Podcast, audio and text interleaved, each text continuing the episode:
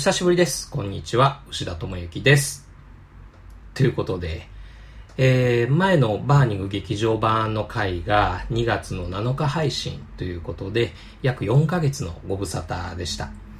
その間、世の中ではアカデミー賞があったりとかですね、アベンジャーズのエンドゲームとかありましたね。言語も平成から令和に変わってたりとかしてるんですが、まあ、いろいろ大きなことをもろもろすっ飛ばしても、6月になってるんですけれども、まだ無人島キネマ覚えてる人っているんですかね？とか、思わなくもないんですが、でもまあ、ありがたいもんで、本当にごく時々ではあるんですけれども、牛田さん、ポッドキャストちょくちょく聞いてますよ。でも最近お休みされてるんですよね。とか、行政書士のお仕事、よくわからないですけれども、年度末とか年度始めとか、言語なんかも変わったりして、何かとお忙しいんでしょうね。無理なさらず続けてくださいね。更新待ってます。なんてね、えー、気にかけていただいてる方も中にはちらほらいたりして、え、まあ、おかげさまでいろいろバタバタしてるんですけどね、ぼちぼち頑張ります。どうもありがとうございます。とか言うんですけど、この数ヶ月、ド暇でした。もう毎日、朝起きて、足の爪を切って寝て、とか、翌朝起きて、机拭いて寝て、とか。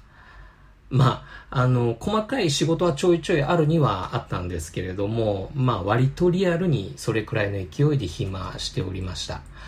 いや、正確には3月中旬くらいまではあれこれ忙しかったんですけどね、その3月に一生懸命下調べしたり、根回ししてたりした仕事がいくつか並行してあったんですが、それらがことごとくペンディング状態になってっちゃったんですね。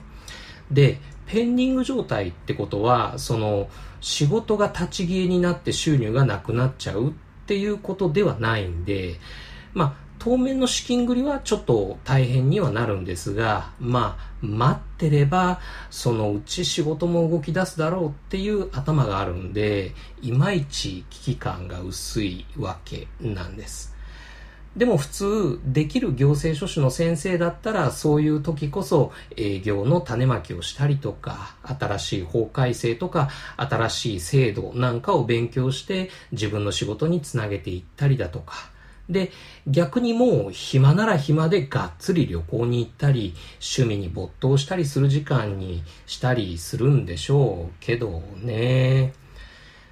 僕はまあ、基本爪を切ったりとか、机拭いたりとかしてましたよね。で、あの、ゴールデンウィークが史上最大の10連休とか話題になってたじゃないですか。僕、その時点で20連休ぐらいしてましたからね。もう頼むから早く終わってくれみたいな、そんな感じでした。まあ、なんていうか、結局時間もお金と同じようなもんで、その、有り余るくらいあったとしても、有意義に使えるかどうかっていうのとは別問題っていうか、なんなら時間に余裕があればあるほどだらっとしちゃって逆に成し得ることが少なくなっちゃうっていう、まあそういう感じでしょうか。だからその、そういう暇な期間はですね、むしろこの無人島キネマのポッドキャストもやろうとか、やらなきゃとかっていうことはほとんど思わなかったんですね。まあ、やったとしても、今日爪を切りましたとか、これから机拭きますとか、そんなポッドキャスト聞きたい人いる？っていう、まあそういう話ですよね。まあまあ、そういう日々だったんですが、でも5月も下旬になってくると、さすがにそのペンディングだった仕事も順次動き出しまして、で、いい感じに忙しくなってくると、その間を縫ってみる映画っていうのがやっぱ楽しいなっていう気分にもなってきて、じゃあ、ぼちぼち何かいい映画見て、ラジオ版の方もやってみようかななんて思って、そんな6月1日、僕が行政書士として独立開業をしてちょうど5周年の記念日ではあったんですが、まあ、土曜日なんでね、映画見に行ったんです。今年4月に新館に移転した伏見ミリオン座ネットでチケット予約もできるようになりましてね、建物も綺麗だし、スクリーン数も1枚増えて4枚、映写機も新しくなったんじゃないでしょうかね。えー、ちょっと画質も良くなったような気がするですが、いいこといっぱいの反面、ちょっと気になることもその日あったんです。その時僕、一番前の席の真ん中よりちょい右寄りに座りまして、で、スクリーンにはもう美容外科の CM とか映画の予告編とか流れ始めてて、そのうち客電が落ちて、えー、劇場内は暗くなる。ちょうどそんな時ですね、僕の右斜め後ろの方の入り口から人が入ってきて近づいてくる気配がする。振ってみると、なんか黒っぽいリュックサックを持ったおじさんで、あれ？携帯、携帯どこ行ったかな？なんていうような、みたいなことをブツブツ言ってるんですね。で、えー、ブツブツ言いながら僕の前を通り過ぎてったんですけど、で、僕の2つ左隣の席にスッて座って、スクリーンの方をパッて見上げてたんです。あれ携帯探さなくていいの？って思って、もう客電落ちてて暗い劇場で、その座席番号の確認もせずに空いてる席にスッて座って、で、椅子の下とか携帯探すような素振りをすることもなく、パッてスクリーン見上げてるんですよ。ちょっと動きとしておかしくないですか？これ、あの、確証がないんで、100%僕の推測ですよ。あくまで推測っていう前提なんですが、つまりこのリュックサックのおじさん、いわゆるただみっていうか、チケット買わずに見てるんじゃないかなっていう。例えば、ある映画を普通に見終わった後、トイレとかに一旦隠れてて、で、他の映画が上映開始して、で、係員の人が入り口からいなくなったタイミングで、何食わぬ顔で中に入ってきて、空いてる席に適当に座ってもう一本映画見ちゃうみたいな。そういう手口っていうかそういうパターンですよ。これ、あの、少なくとも僕の地元のシネコンなんかでは結構できちゃいそうな感じなんですよね。あの、映画見終わってスクリーンの外に出ると、あれ？このまま隣のスクリーンに入っちゃってもわかんないじゃない？っていうような、まあそういうタイミングに出くわすようなこともよくありますし、実際過去にも、あれ？この人なんか怪しいぞ？っていうようなことも何度かありましたしね。あの、座席のネット予約システムの導入によって、例えば劇場スタッフの人員削減ができる。その分来場者の管理が手薄になって、その結果、一人や二人ずるいことをするような客がいたとしても、削減できた人件費に比べたら大した損失ではないから、劇場側も口には出さないけど見て見ぬふり。なんていうような背景ももしかしたらあるのかもしれませんが、でもこういうのもしあったとしたら気になんないですか？もしこういうずるして見てるんじゃないかなっていう人が近くに座ったとしたら、僕はなんか結構気になっちゃって、まあ、別にそれで自分が損してるっていうわけではないんですけれども、でも、ずるして得してそうな人が近くに座ってるっていう、うでも、まあ、劇場鑑賞マナーのお願いとかのアナウンスではですね、携帯はオフにしましょうとか、おしゃべりは周りの方への迷惑ですとか、前の座席は蹴らないでとか、まあ、そういうことは言いますけれども、チケット買わずに映画見るのはダメ？とは言ってないんで、あれ？じゃあ気にするこっちの方が悪いんだっけ？とかっていうふうに思っちゃったりもするんですけれども、いやいやいや、でもっていうか、ある意味、これこそ映画泥棒じゃね？っていうふうに思ったりとかね。そんで、ノーモア映画泥棒の時、ちらっと横見たら、そのリュックサックのおじさん、しれっとした顔で見てましたけどね。いや、だから、あの、そもそも、ちゃんとチケットその人買ってて、で、僕の二つ左隣の席に、その、僕が座るよりも先に一旦座ってて、で、携帯ないのに気がついて、あれ？トイレにでも忘れたのかな？っつって、で、えー、外に出て探しに行って、いろいろ探して、それで客席が暗くなっちゃってから戻ってきたっていう、ただ、それだけのことなのかもしれないですけれどもね。いや、きっとそうだと。そうそう見ず知らずの人を、こう、ただみの映画泥棒じゃないかっていうふうに疑ったりするもんじゃないと。いや、でもなんかなんとなく顔が怪しいなとか、暗くてよくわかんないけどとか、まあ、そんなことをぐるぐる考えてるうちに映画始まっちゃったんですけどね。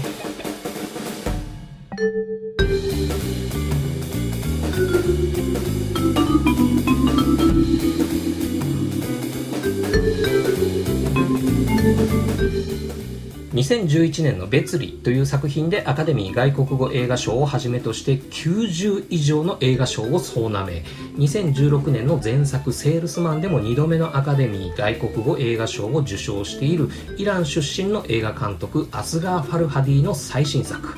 際立った映像美があるっていうわけでもなくバイオレンスやアクションや感動の実話とかベストセラー原作とかがあるわけでもないのにきっちり面白い。サスペンス映画としてきっちり面白い。面白いだけじゃなく例えば自分の夫婦関係とか親子関係とか親戚付き合いとかそういうことを考えさせられるようなお土産がたくさんついてくる作品に仕上がっていました。今回無人島記念はワイルドセブンクルーズ82でご紹介するのは2019年6月1日公開。誰もがそれを知っている。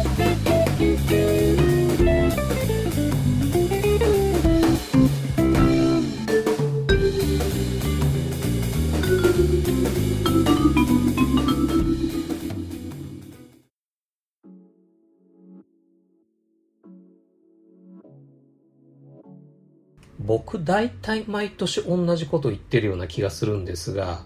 今年はですね、見たい映画の公開が多すぎて、やばいです。うん。毎年言ってるな。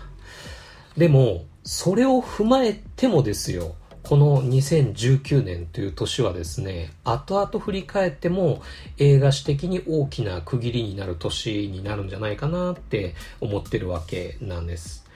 まず年明けにはですね、クリード、炎の宿敵っていうことで、ロッキーシリーズにある意味一つの区切りがついて、春にはアベンジャーズエンドゲームでマーベルシネマティックユニバースに大きな区切りがつきましたよね。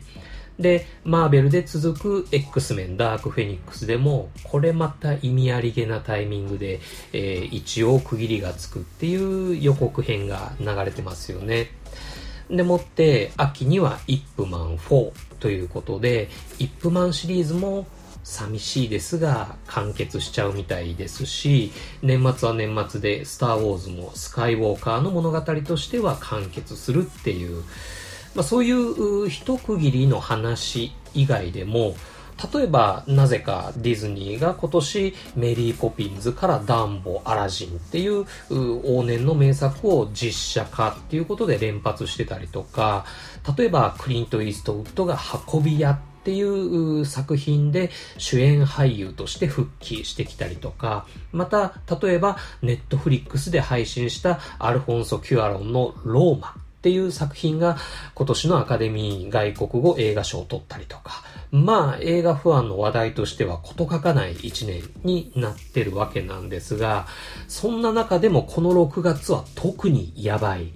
今映画館でやってる対策を並べてみてもですね、アベンジャーズ、ピカチュウ、コナン、キングダム、神と共に、貞子、ん？で、えー、ゴジラ、キングオブモンスターズですよ。もう満願全席ですよね。で、さらにこれから6月中に公開が控えてる作品も、その X メンとかスパイダーマンとか、黒沢清の新作とか、岩佐正明の新作やら、で、神と共にの続編とかも、とんでもないことになってるわけですね。だから逆に言うとですね、こういう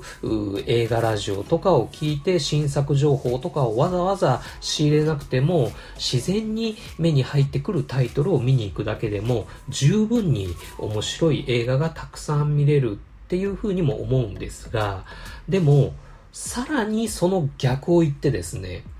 そういう状況だからこそ見逃されがちないい映画を紹介するっていう、まあ、そういう映画ラジオとしての役割もあるんじゃないかなっていう、そういう気持ちで今回ご紹介するのは、アスガー・ファルハディ監督の誰もがそれを知っているっていうスペイン、フランス、イタリアの合作、133分の作品です。えー、作品の規模とか話題性とか監督の知名度としてはですね、まあ、ゴジラやコナンに比べれば確かに地味めではあるんですが、でも地味だからといってですね、例えば、その、コアな映画マニア向けの難解な芸術映画とかっていうわけでは全然ないですし、タイトルコールのところでも触れましたように、アクションとか、バイオレンス、派手な CG とか、歴史的な実話とか、有名な原作とか、そういうものがあるわけじゃないのにしっかり面白いという。っていうか、むしろ逆にそういうおかずがあんまりない分、物語の面白さに集中して楽しめるっていう、うそういう作品になってます。ただ、愉快な話ではないです。感動して泣けて劇場を出た後は少し心が元気になるとかそういう作品ではないんですね。とは言っても、こう、いわゆる胸クソ映画っていうか、そういう後味悪さを路悪的に楽しむような、ある意味意地悪な映画っていうことでもないんです。多分いい意味で、その夫婦とか家族とかについて考えさせられるきっかけになり得る映画ですし、まあ映画にそんなものを求めてないよというような人でも物語の面白さをじっくり楽しめるような作品になってるんじゃないかなと思います。じゃあ、その誰もがそれを知っているってどんな話の映画なのか。それをお話しする前にですね、今回の無人島記念まで一番お伝えしたいところを先にお話ししておきたいと思います。それはですね、このアスガー・ファルハディという監督、要チェックですよ。ということなんですね。これも、そのタイトルコールのところで、えー、お話しした通りではあるんですが、その監督としての力量はですね、えー、例えば、その2回のアカデミー外国語映画賞とか、2009年彼女が消えた浜辺っていう作品でベルリン映画祭の監督賞を取ったとか、2013年ある過去の行方でのカンヌ映画祭主演女優賞とか、もうそういうバリバリのお墨付きがある、いわば保証付きのその映画監督なんですね。僕個人としては2011年の別離がむっちゃくちゃ良かったです。あの、これまで僕が見てきた映画の中で一番悲しいエンドロールだったんじゃないかなっていうふうに思いますね。僕、牛田の、その、別離表はですね、この無人島キネマのブログ版の方で書いてますんで、あと、セールスマンの方の表も合わせて書いてますんで、一度読んでみてもらえると嬉しいかなと思います。えー、イラン出身、1972年生まれの今年47歳ということで、僕、牛田と同い年っていうことなんですが、まあ、アカデミー賞2回受賞するような47歳もいれば、朝起きて爪を切ったり机拭いたりしているだけの47歳もいて、えー、世界は広いなと思うんですけれどもね。はい。えー、そんなアスガー・ファルハディ監督、どんな作家性というか、どんな映画を作る人なのかっていう話はですね、これは、ライムスター歌丸のムービーウォッチメン、2017年7月22日放送分、えー、セールスマンの回で、えー、詳しく語られてはいるんですが、牛田的に言うのであれば、まあ、こんな感じになりますかね。映像や演出もさることながら、やっぱり物語作りの天才っていうところでしょうか。どんな物語を作るのかっていうとですね、ある夫婦とかある家族にある事件が起きる。それは国家の陰謀とか世界規模の危機とか人類が抱える差別とかの普遍的な社会問題とかそういうものではないですけれどもその人たちにとっては決して小さくない出来事なんですね。で、その事件をめぐって当事者たちの言動とか考え方とか関係性がだんだん浮き彫りになっていってしまう。映画の中でその事件そのものの真相とか、誰が悪いのかとか、どう決着がついたのか、みたいなことは、実はあんまり重視されてなくて、その夫婦なり家族の間にあった見えなかった日々がですね、いつの間にか決定的な割れ目になっていく。で、その人たちは、その嫌おうなく決定的になってしまった割れ目に対してどういう結論を出していくのかっていう感じの話を得意とする監督だと思いますね。さて、えー、それらを踏まえまして、いよいよ本作、誰もがそれを知っているって、どんな物語の映画なのかという話ですね。えー、舞台はスペインの小さな村。ペノロペ・クルス演じる主人公がですね、妹の結婚式があるっていうことで、えー、娘と息子を連れて実家に帰ってきます。旦那さんはちょっと都合があって、アルゼンチンでお留守番ということですね。で、その実家に着くと、お父さんがいる。姉夫婦とその娘もいる。これから結婚する妹カップルもいれば、今ではいい友人となった元彼のハビエル・バルデムとその奥さんもいる。なんせめでたいことなんで、みんなニッコニコして再会を喜んで、で、ホームパーティーでももう超楽しそうに歌ったり踊ったりしている。まあ、この辺はですね、えー、多幸感に溢れる感じで、こう、見ていても幸せな気分にもなるんですが、若干ちょっとそういう場面が長いかなっていうふうに思わなくもない。でも、その幸せな場面がちょっと退屈になるくらい長くやるっていうのが、後々のシビアな展開に対してバネとして効いてくるっていう、そういう物語設計になってるんですね。そんなパーティーのさなか、突然村中が停電して、おまけに雨も降り出して、ちょっとざわざわってしてるとですね、寝室で休んでたはずの、そのペネロペ・クルスの娘が姿を消している。楽しかったパーティーが別の意味で大騒ぎになっちゃうんですね。で、おろおろしてるペネロペ・クルスのスマホに、娘は誘拐した。警察に通報したら殺す。っていうような、そんなメールが入るわけです。その地区では、その誘拐された少女が遺体で発見された。なんていう事件も過去にあったりして、ペネロペ・クルスの娘が消えたその寝室にも、その事件記事の切り抜きが、こう、これ見よがしに置いてあったりするもんですから、もう怖くて警察になんか通報できない。どうしよう、どうしよう。っていうふうにやってるうちに、次は30万ユーロの身代金要求メールが入ってきたりなんかする。さあ、ペネロペ・クルスを含むその家族たちはこの事件にどう対応していくのかというのが、まあ、この物語の本筋です。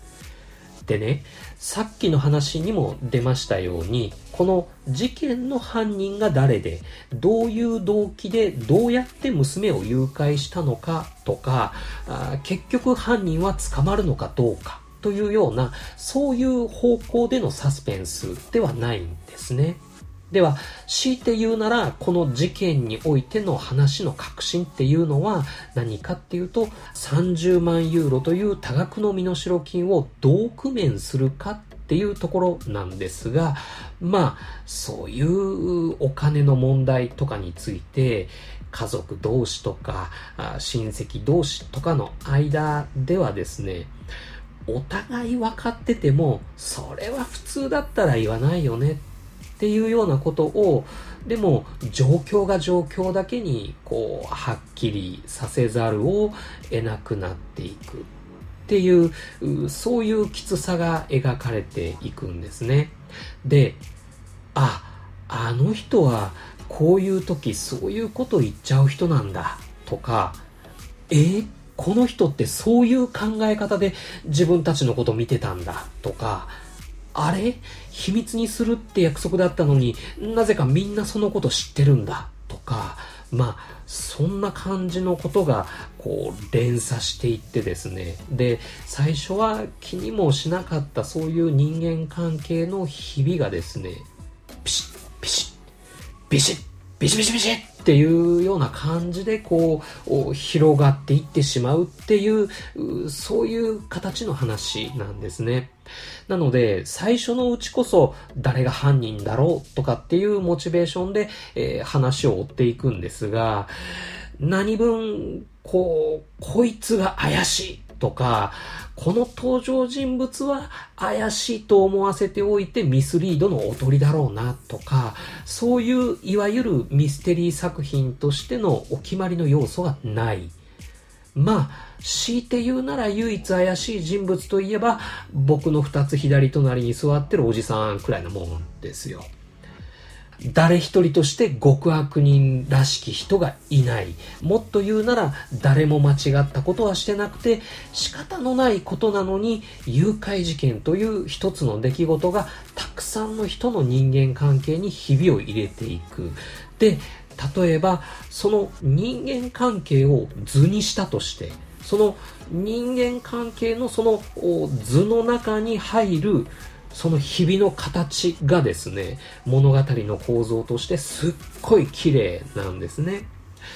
対照的なあの夫婦とこの夫婦の間に入った日々。その女とこの男の間に入ってしまった日々。そして、あの親とこの子供の間に入ってしまうであろうと予想される日々。そういう日々の入り方がですね、無理くりでもなく、偏りもなく、まんべんなく、ほぼほぼ全ての登場人物の人間関係を変化させてしまう、こう分けていってしまうっていう、その語り口とか、あと伏線と回収の巧みさですね。それがこのアスガー・ファルハディという監督であり脚本家、つまりストーリーテラーとしての真骨頂なんじゃないかなっていうふうに思います。もちろん一応サスペンス映画ではあるのでこの誘拐事件ちゃんとした決着はつきます結末は観客の解釈に任せますとか、そういう終わり方にはせず、エンタメサスペンス映画としての責任はきっちり面白く果たしてる。その辺はアカデミー賞とかのお墨付きを信用してもいいんじゃないかなっていうふうに思いますね。でも、その、いわゆる事件が決着したとしても、はい、それでめでたしめでたしっていう風にはならない。言わなきゃよかったかもしれないことを言ってしまった。知らなきゃ変わらなかったかもしれないことを知ってしまった。事件の決着によって、その辺はなかったことにはならないんですね。ペネロペ・クルスとその夫、そして元彼のハビエル・バルデムの3人にとって、この事件によって誰が何を失って何を得たのか、また誰が一方的に何もかも失ってしまったのか、誰かの選択がどっかで間違っていたのか、もしくは本当にどうしようもない選択の結果だったのか、このあたりをですね、ぜひ映画館で見て、そして見た後に持って帰るお土産としてですね、えー、楽しんで見てもらえたらなというふうに思います。というわけで、話題作目白押しの2019年6月ですが、その中で誰もがあんまり知らないアスガー・ファルハディ監督最新作、誰もがそれを知っている無人島キネマからの一押しです。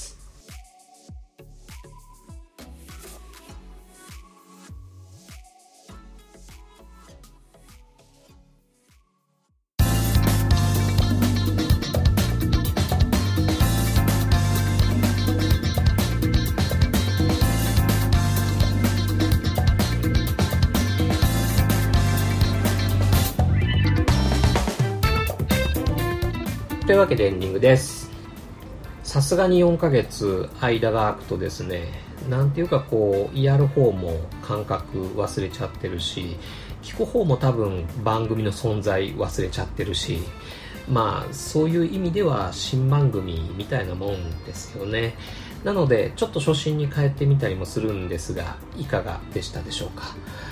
誰もがそれを知っているノーマークだったけどちょっと見てみたくなったななんていうふうに思ってもらえたとしたらそれが一番嬉しいですね。さてオープニングゾーンでですねシネコンでの只見について勝手なお話をしてたんですがそのリュックサックのおじさんが果たして只見だったかどうかっていうのは100%僕の憶測っていう前提ではあったんですがでも考えてみればですね反面この話伏見ミリオン座さんの管理体制に対しての誹謗中傷になっちゃうかもしれないなっていうことでですねでちょっと気になりましてこの件について実際先ほど伏見ミリオン座さんの方に電話してそういう体制について問い合わせしてみました。そしたらまあ結論から言いますとさすがにそれくらいのリスクは認識していてちゃんとそういう不正が行われることがないようチェック体制は徹底していると。映画館なめんなよということでした。いやもちろんなめんなよなんて言ってないですけれどもねすごく丁寧な対応で回答していただきました。で、えー、一般論的にもそういう不正が簡単に行われ得るのかどうかっていうこともネットで少し調べてみたんですが例えばそもそもそういう不正が成り立たないようなタイムテーブルの設定をしてで十分かつ合理的に係員を配置するとか定期的な見回りをするとかあと、まあ、シネコンによっては監視カメラでお客さんの動線を把握しつつ不審な動きをする人をチェックするとかきちっとそういう体制は整えていてで仮にもしそういう不正を働く輩がいたとしてもですねちゃんと発覚してしかるべき対応がされるようになっているシネコンっていうのがですね大半のようでした。ということでもしかしたら自分が見ている映画をずるしてただ見してるようなやつがいるんじゃないかと。そういうのが気になって映画に集中できない。なんていう人はですね牛田お前だけだよっていう話もありますがどうか安心して映画を楽しんでくださいね。ということでした。はい、えー、そんな無人島キネマラジオ版ですがそういえば iTunes ポッドキャストの方にですね珍しく一件レビューをいただいておりましたのでご紹介したいと思います。2019年2月18日カズイ07さんからのレビュー。この人って映画好きな人？映画語ってる自分が好きな人？映画系ポッドキャストやってる人とこれだけ知り合いなんだ？すごいでしょ？って言ってる人。考え方も気持ち悪いしいまいちピンとこない。構成も練りすぎてて逆に狙ってる感強すぎで冷めるし面白いでしょ？ね？ね？って言われてる感も半端ない。あと入江優監督周りの僕も手にこびすぎ本当に好きなのかどうかも伝わってこない。映画監督と直接話したりすることもありますしすごいでしょ？って言われてるだけだと受け取れる印象。ということですね、えー、星一つのレビューをいただきました。はい。まあなんていうかですねこの行間からう羨ましいっていう思いが溢れ出んばかりにひしひしと伝わってくるような素晴らしいレビューをいただいたんですけれどもまあようやく牛田もここまで人に羨ましがられるところまで来れたのかと。まああまりに嬉しくてこのレビュー読んでから3日間ぐらい寝込みましたけどね。っていうのは、まあ、あの冗談としましても、まあそうですね、この方のご指摘されることはおおむねその通りですね。映画はもちろん好きですし、映画語ってる自分ももちろん好きですし、映画系ポッドキャストやってる人たちとも仲良くしていただいて、それは自分の宝だし、やっぱり確かに自慢ですよ。で、考え方が気持ち悪いっていうのも半分はそういう面倒くさい系キャラでやってるっていうところもありますしであともう半分はこう良くも悪くもっていうかまあ主に悪いとこばっかりではあるんですが中年おじさんの自意識と寂しさについてその折り合いをつけていくっていうみたいなそういう過程をあえて晒していくっていうそういう選択を自分がしてるからじゃないかなっていうふうに思ってます。だから本名の牛田智之っていうことでやってるっていうのもありますね。でもっていうかだからっていうかきついこともいろいろありましたよ。牛田うっぜとかっていうふうに思われるっていうのはこの方だけじゃないっていうそういうのもなんとか受け入れて自分が今いるところまでたどり着いたなっていうまあしんどいことより嬉しいことの方が全然多かったんでこれでいいんじゃないかなっていうふうにようやく最近思うようになったりしてますけどね。で僕の話を普通にこう気持ち悪いなと思えるのであればその方は多分面倒くさくない人間なんだと思うんですよ。なのでそのまま元気に気持ち悪がってくれればいいかなっていうふうに。これはあの嫌味とか開き直りじゃなくてそう思いますしまたもし僕の考え方の気持ち悪さに共感できちゃうようなそういう自分の面倒くささを持て余してるようなそういう人がもし聞いていてくれてたとしたらああ生きづらいの自分だけじゃねえんだななんていう風に思ってもらえたらいいなとかあそんな風に考えたりもしています。でえー、構成練りすぎてうんぬんっていうところについてはですねこれは全くおっしゃる通りでその辺は精進していきたいですね。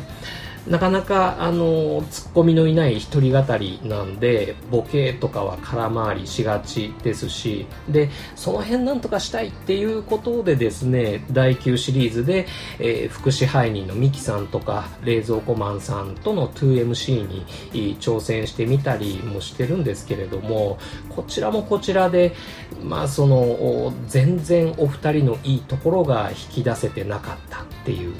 まあその俺のトークくっそつまんねえなっていう まあそういうのに直面しましてですね、まあ、正直結構落ち込みましたね。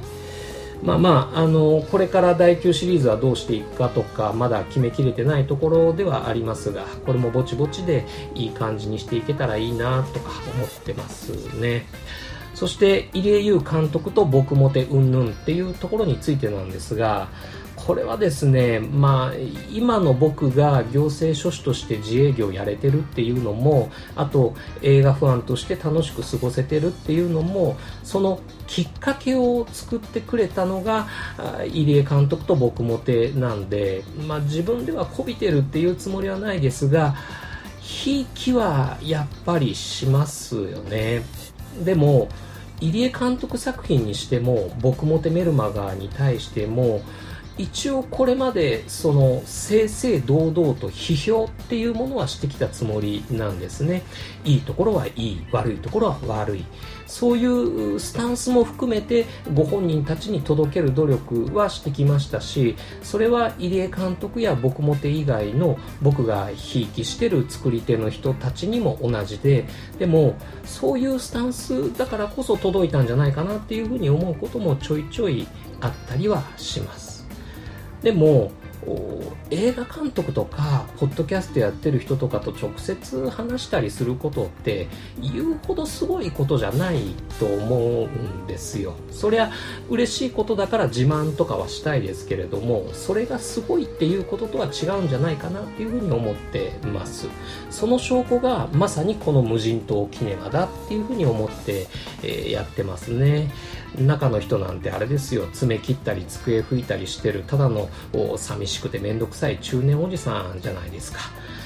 まあ自分で言ってりゃ世話ないですけれどもね。はい、えー、そんな感じでアンサーになりましたでしょうかね。まあさすがにこの方はもう聞いてないでしょうけれどもね。